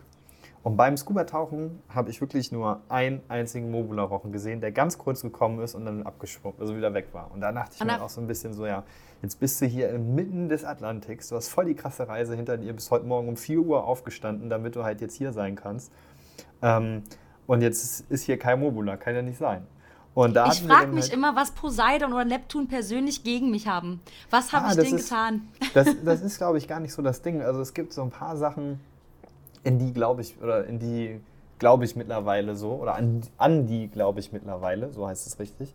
ähm, und das ist halt so, so hart wie du, du musst, du musst es dem Ozean irgendwo ein bisschen beweisen. Wenn du einfach mhm. da hingehst und so eine Lapidarhaltung hast und sagst, ja, alles easy, das schaffen wir schon, überhaupt, alles, überhaupt kein Problem, dann wirst du nie das sehen und auch nie so belohnt werden wie Leute, die sich tagtäglich echt den Arsch aufreißen, alles in Kauf nehmen und irgendwie versuchen, ähm, das Maximum aus den ganzen Sachen rauszuholen. Irgendwann ist der Punkt, da wirst du belohnt. Und dieser. Moment, der bleibt für immer. Priceless. Und dann muss man eben 15 Minuten warten, seine Safety-Aufnahme machen und dann kann man sie selbst genießen. Genau, genau. Also hoffen, dass die Situation so lange hält, dass man sie ja. danach noch ein bisschen mehr genießen kann, ja. Äh, Lenny, sag mal, heute ist ja der, heute ist Sonntag. Wir können ja auch das Datum nennen. Heute ist der 9.5. Mhm. Wann fliegt ihr zurück? Also ich sag, wie lange müsst ihr jetzt noch bleiben? Also wir müssen jetzt noch drei Tage hier bleiben. Mhm. Also wir fliegen am Mittwoch. Ähm, insofern, dass alles gut läuft. Aber auch da glaube ich jetzt ganz fest dran, dass wir dann am Mittwoch fliegen können. Fingers crossed. Und dann bin ich am Donnerstag dann quasi wieder zu Hause. Also ich habe jetzt gerade gar keinen. Am 12. fliegen wir und am 13. bin ich dann zu Hause. Ja, 13. Genau. Ja, cool. Ja. Das ist ja dann bald, dann hast du, hast du die 14 Tage für dich ein bisschen nutzen können? Ich meine, das, ich glaube, das größte Problem ist ja, dass du zurückkommst von so einer Reise, unglaublich viel Material hast und es muss ja gesichtet werden. Das ist ja dann immer, und dann musst du ja eigentlich schon zu Hause dafür sorgen, neue Projekte, was auch immer. Hast du die Zeit für dich nutzen können und, und vor allen Dingen wie? So, so ein bisschen. Also ähm, ich habe die Zeit halt so gesehen halt nutzen können, dass ich ähm, mein Footage schon so ein ganz bisschen durchgeguckt habe. Also ich habe zwar auch einen sehr leistungsstarken Laptop, aber der kommt leider sehr an die Grenze mit dem Material, was ich hier aufgezeichnet habe, weil okay. das einfach so, ja, krasser Codec ist. Also das ist alles ja. in 4 oder 6K gedreht und in ProRes RAW. Also das ist so ein bisschen Nerd-Talk jetzt. Also sehr viel, sehr viel Daten. Verstehe alles, was du sagst. Und, ähm, und äh, so gesehen ging das leider nicht so super flüssig, wie das zu Hause am großen stationären Rechner halt geht. Mhm. Äh, und was, was ich auch ganz ehrlich sagen muss, und das hätte ich auch nie gedacht, wenn man so, jetzt hört, ja, jetzt hast du 14 Tage Zeit. Ich habe den Arsch echt nicht wirklich hochgekriegt. Also das mhm. hätte ich auch nicht gedacht, aber man fällt hier so ein bisschen halt auch in so ein Loch halt irgendwo so rein, weil man in dieser, ja, hört sich jetzt voll dramatisch an, aber in dieser aussichtslosen Situation gerade ist. Du kannst ja nichts machen eigentlich. Ja. Und ob du jetzt, sagen wir mal, noch eine Stunde morgens länger im Bett liegst oder ob du weißt, da nebenan, da ist mein PC, da könnte ich jetzt arbeiten und da kann ich jetzt was machen. Dann denkt man sich halt ein bisschen, ja, kannst auch eine Stunde länger liegen, weil du hast ja keine Termine Was eh zu tun. So. Genau. Ich glaube, das ist aber unabhängig davon, dass du in Quarantäne bist, ist das, glaube ich, vielen Leuten so gegangen, die jetzt viel auch zu Hause waren. Von, also nicht unbedingt Homeoffice und Mamas, die lasse ich mal jetzt alle so raus, ne? Und Papas, die zu Hause sind. Ich denke so generell so Leute, die die halt eben auf Rechnung arbeiten und sagen, ja, ich habe den Abgabetermin dann und dann, aber wann ich das tue, ist völlig egal, ob ich das nachts mhm. mache oder morgens. Also ich bin auch in so ein Loch gefallen und ich kann das nachvollziehen, zumal du ja einfach nichts ändern kannst. Also egal, was du hättest macht, gemacht, das ist ja, es ändert sich ja nicht, nicht seine Richtig. Situation. Richtig. Und ja. du hast ja auch keine Chance, das irgendwie zu beschleunigen oder zu sagen, ja, dann komme ich hier drei Tage eher raus oder was halt auch. Das Einzige, was halt passieren kann, ist halt, dass du länger bleibst. Ja. Und ähm, das ist halt so ein, so ein Fall, den versucht man da natürlich dann halt einfach so zu vermeiden. Aber schlussendlich äh, ist das auch so eine Sache, die auch irgendwie, es hat auch ein paar Tage gedauert, bis das so im Kopf drin war, bis man sich mit dieser Situation wirklich ähm, abgefunden hat und so gesagt hat, ja, es ist so, so wir sind jetzt hier 14 Tage und du musst jetzt hier bleiben. Und That's da gibt es auch nichts, wo du dich drüber aufregen kannst oder wo du irgendwie sagen kannst, du bist schuld. Gibt's halt nicht. So, das oh, ich wäre ganz schlecht. Ich würde jedem die Schuld geben. Ich würde ja, jedem die Schuld, ich würde die ganze Zeit rumnörpern, aber auch nur, weil ich das, für mich, glaube ich, brauche ich Möber einfach sehr gerne, ja. Ja, ja, ja. Und, und, und das ist halt so eine Sache, das habe ich Anfang, also ich habe jetzt keinem die Schuld dafür gegeben, weil ich hätte ja auch die Person sein können, die es ja. aufs Schiff gebracht hat. Also das ähm, ist gerade einfach so, das kann jeder sein. Konntet ihr das nachvollziehen, wer das Nein, hätte sein können? Das nee, ne? Ist eigentlich möglich. Es ist, ne? hätte es ist unmöglich, das zu sagen, weil ähm, wir haben, es ist halt jetzt gerade zu dem Zeitpunkt, wo wir das hier aufnehmen, ist es so, dass du einen negativen Test brauchst, um überhaupt ins Flugzeug einsteigen zu dürfen. Das heißt, wenn du schon positiv bist, und das nicht weißt, weil du so geringe Anzeichen hast und dann diesen Test machst und dann fliegen willst, dann nehmen sie dich erst gar nicht mit. Das heißt, du ja. musst ein negatives Ergebnis haben. So, und dieses negative Ergebnis ist, Stand jetzt, 96 Stunden gültig. Das heißt, ich habe meinen Test am Donnerstag gemacht und bin am Samstag geflogen. Am Donnerstag war ich beim Hausarzt, habe da den Test machen lassen. Am Freitag bin ich nach Hannover gefahren, habe meinen Vater ins Auto eingesackt bin dann weiter nach Frankfurt gefahren. In dem Zeitraum habe ich so gut wie keine Menschen irgendwie so gesehen und habe auch sehr darauf geachtet, dass da eigentlich nichts passieren kann. Mhm. Und dann sind wir am Frankfurt Airport. So. Menschen. Menschen. Das erste Mal seit gefühlt 300 Jahren hast du mehr als 20 Menschen um dich drum herum. Und Sind es dann halt auch- viele Menschen am Fl- Flughafen in Ja, Frankfurt? Also, Nein, also im Vergleich der ist ja zum sonst normalen. wirklich voll. Ja, nein, überhaupt nicht. Also im Vergleich Ja. zum normalen Flughafenbetrieb ist da gar nichts los. Also wirklich Okay. überhaupt gar nichts. Und auch der Flieger von, wir sind von Frankfurt nach äh, Doha, also nach Katar geflogen und von da aus dann weiter nach Male. Der erste Flug, der war auch ziemlich leer. Da hatten wir viele, viele freie Reihen bei uns. Mhm.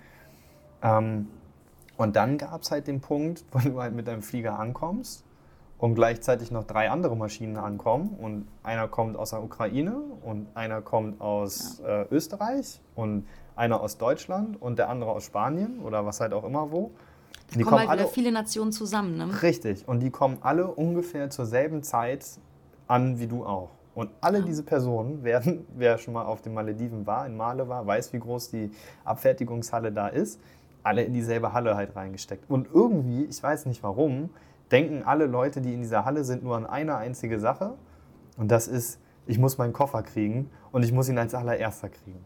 Das heißt, sämtliche Corona-Regeln, Abstandsregeln, was auch immer, werden komplett aus dem, aus dem Hirn rausgestrichen. Und es gibt keiner mehr Acht auf die Situation, die eigentlich gerade überhaupt so ist. Und, das Schlimme ist, dass mich das ja grundsätzlich nervt. Am Flughafen hast du ja dein Gepäckband und dann hast du oder meistens etwa anderthalb Meter, Meter eine Linie. Wenn man da stehen würde, würden alle ihre, ihr Gepäck sehen, aber alle stehen immer Exactly. direkt an dem Gepäckband und ich könnte da immer wirklich, ich stelle mich immer beiseite, ich habe äh, immer bunte Rucksäcke oder bunte Taschen, dann sehe ich die von Weitem. Für mir ist viel wichtiger, ich glaube auf Male das Erste, was ich mir holen würde, wäre eine SD-Karte und eine Karte fürs Internet. das wäre mir viel wichtiger als mein Gepäck. Ja, ja eben. Und, und, und das war halt so der Punkt. Und ich denke mal, dass die Personen, die halt positiv waren, sich das genau in diesem, also auf diesem. Weg halt eingefangen haben. Und das muss ich auch dazu sagen, und das ist auch irgendwie so ein, so ein krasser Fakt. So, wir waren dann zehn Tage zusammen auf dem Schiff, haben natürlich unser Hygienekonzept auf dem Schiff gehabt, also mit draußen essen und nur mit so vier Personen am Tisch und nur einer am Buffet und hast du nicht gesehen? Wie war das sonst so mit Maske auch oder konntet ihr Maske Nee, das, absetzen? das, Weil das überhaupt gar nicht. Das Ja. mussten wir gar nicht. Also das war wirklich dann Selbstverantwortung, ob du das halt machen willst oder nicht. Mhm. Ähm, aber wir waren zehn Tage auf diesem Schiff und haben am letzten Tag alle diesen Test gemacht und es hatten alle ein gutes Gefühl. Also ich habe so eine Nasennebenhöhlenentzündung leider gekriegt. Und Ja. da hieß es dann halt so spaßmäßig so, ja Lenny, du bist derjenige, der Corona hat, hahaha. Und da haben wir uns Ja, das wurde auch auf dem Instagram ein bisschen. ja, und da, da habe ich auch echt so ein bisschen mein Fett weggekriegt und wir haben uns darüber lustig gemacht. Und am nächsten Morgen um 6 Uhr wachst du auf und kriegst die Nachricht, ja, wir haben drei Positive an Bord, du bist es nicht, aber es sind drei andere. Und dann Ja. denkst du dir halt so, ja krass, also wenn das einer ist, dann bin ja nicht ich das, aber es waren halt die anderen. Und, Ja. und das ist halt so die Sache, hätten wir diesen Test halt gar nicht gemacht, dann wäre das nie aufgefallen, dass Mhm. einer von uns irgendwie krank ist, weil auch jetzt, die sind in einem anderen Hotel untergebracht und werden da täglich untersucht. Mhm. Aber da ist keiner davon dabei, wo man sagt, ja, das sind jetzt so diese übertrieben krassen Sachen, die man so aus den, ja, die Symptome, die man so aus den Medien halt mitkriegt.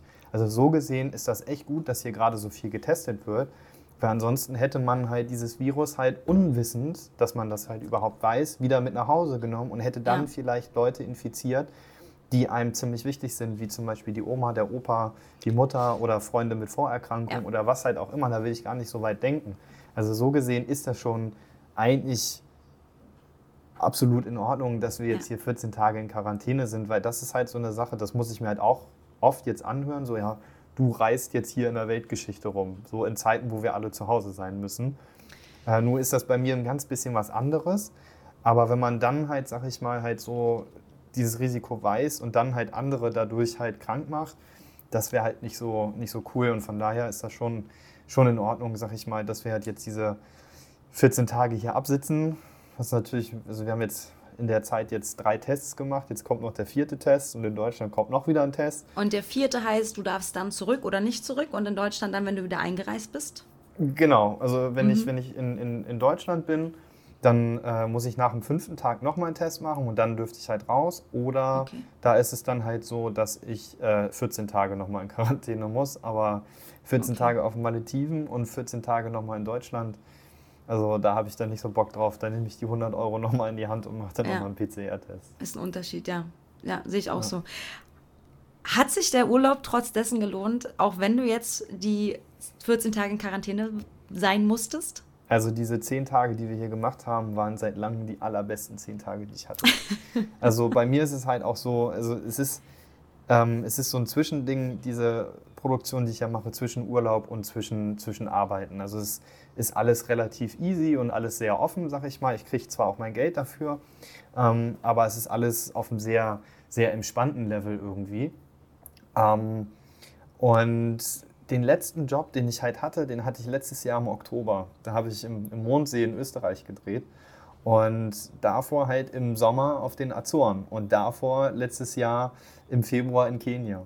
Und ähm, wenn man halt so ausgebremst wird, dass man halt nicht arbeiten kann und dann endlich die Chance halt wieder hat, das zu machen, ich würde es auch, wenn ich meine Tage abgesessen habe und meine Freundin dann cool damit ist, dass ich wieder wegfahre und sie mich auch wieder loslässt, auch sofort wieder losfahren. Also Ja. ich bin mir dem Risiko bewusst, was passieren kann, aber für mich bedeutet das, was ich hier mache, einfach so viel, das ist mir so wichtig und das hat mir die letzten Monate ähm, so wehgetan, dass ich das nicht machen konnte, weil man da halt so fremdbestimmt wird, sei es jetzt von der Politik, von den Reisewegen oder von der Krankheit halt hauptsächlich, ähm, dass ich da so sage, ja, das waren zehn Tage für die Seele. Morgens ins Wasser und äh, um 6 Uhr läutet die Glocke, man muss aufstehen, Early Morning Dive und ab ins Wasser jetzt. Ähm, das ist, finde ich halt einfach, weiß ich nicht, das ist total wichtig für mich. Und deswegen tat das auch super gut für mich. Oder für uns. Also ich rede da jetzt gerade mal im Namen von uns beiden, weil bei meinem Vater ist das ja nichts anderes. Der war jetzt über ein Jahr im Homeoffice und ist auch nicht rausgekommen. Und ähm, so gesehen war das schon echt eine ziemlich wichtige Sache für uns, ja. Da sprichst du, würde ich behaupten, einfach den Hörerinnen auch auf jeden Fall so ein bisschen aus der Seele, weil das, glaube ich, allen so geht. Ja, inklusive mir. Ich verstehe das total. Lenny, wir sind, äh, wir haben echt ein geiles Gespräch gehabt und sind so ein bisschen am Ende, würde ich behaupten. Und ich wünsche dir auf jeden Fall, A, dass du negativ bist, dass du zurückkommst. Danke, danke. dass dein ähm, Footage, das du so gemacht hast, dass das so ist, wie du dir das haben wolltest, abgesehen von den drei Wahlhaien, die du dann nicht mehr hattest. Und ja, freue mich mega drauf, dann zu sehen, was auf deinen beiden Kanälen so abgeht. Also einmal Lenny, Shark Lenny mit Unterstrich und einmal Feed Your Dreams und bedanke mich unglaublich für deine Zeit. Du Sehr konntest gerne. ja eh nicht wirklich wegrennen, so von Mir blieb daher. ja keine andere Wahl, genau. und dann wünsche ich dir, bei dir ist es nämlich jetzt, glaube ich, gleich 20 Uhr etwa, kann das sein? Ja, ja, genau. Es ist jetzt hier Viertel vor acht, ist es bei mir jetzt. Genau, Ja. Viertel vor acht. Dann wünsche ich dir, du wirst, habt ihr schon Armut bekommen? Nee, noch nicht. Wir, Das da heute Sonntag ist, werden wir uns jetzt heute mal was gönnen und uns jetzt gleich mal eine Pizza bestellen. Das ist Mach das. Das, das Hotelessen, ähm, den, den Reis und Reicht. die Nudeln, die wir jeden Tag kriegen. Da haben wir jetzt mal gesagt, heute gönnen wir uns mal was und bestellen Ja. uns eine Pizza. Macht es. Da wünsche ich euch äh, guten Appetit. Schöne Grüße an den Papa. Ganz lieben Dank, auch dass er so still geblieben ist. Ja, der liegt ganz geduldig auf dem Bett und liest. Sehr schön. Und dann habt äh, auf jeden Fall einen sehr guten Rückflug. Alles Gute für euch. Und wir hören, Danke, sehen danke. und schreiben uns. Ja, sehr gerne. Vielleicht ist ja irgendwann nochmal wieder Zeit, uns ein bisschen zu unterhalten. Mir hat es auch sehr viel Spaß gemacht und auch vielen, vielen Dank für dein Engagement, dass du uns äh, Meeresbegeisterten äh, immer wieder neue Geschichten irgendwie erzählst und dass wir die hören dürfen. Und ähm, ja, danke schön, dass ich mit dabei sein durfte. Sehr gerne. Ich danke dir. Tschüss, Lenny. Dankeschön. Ciao, ciao. Und das war's auch schon wieder mit Tauchen to go, deinem deutschsprachigen Podcast bei akutem Tauchfilm.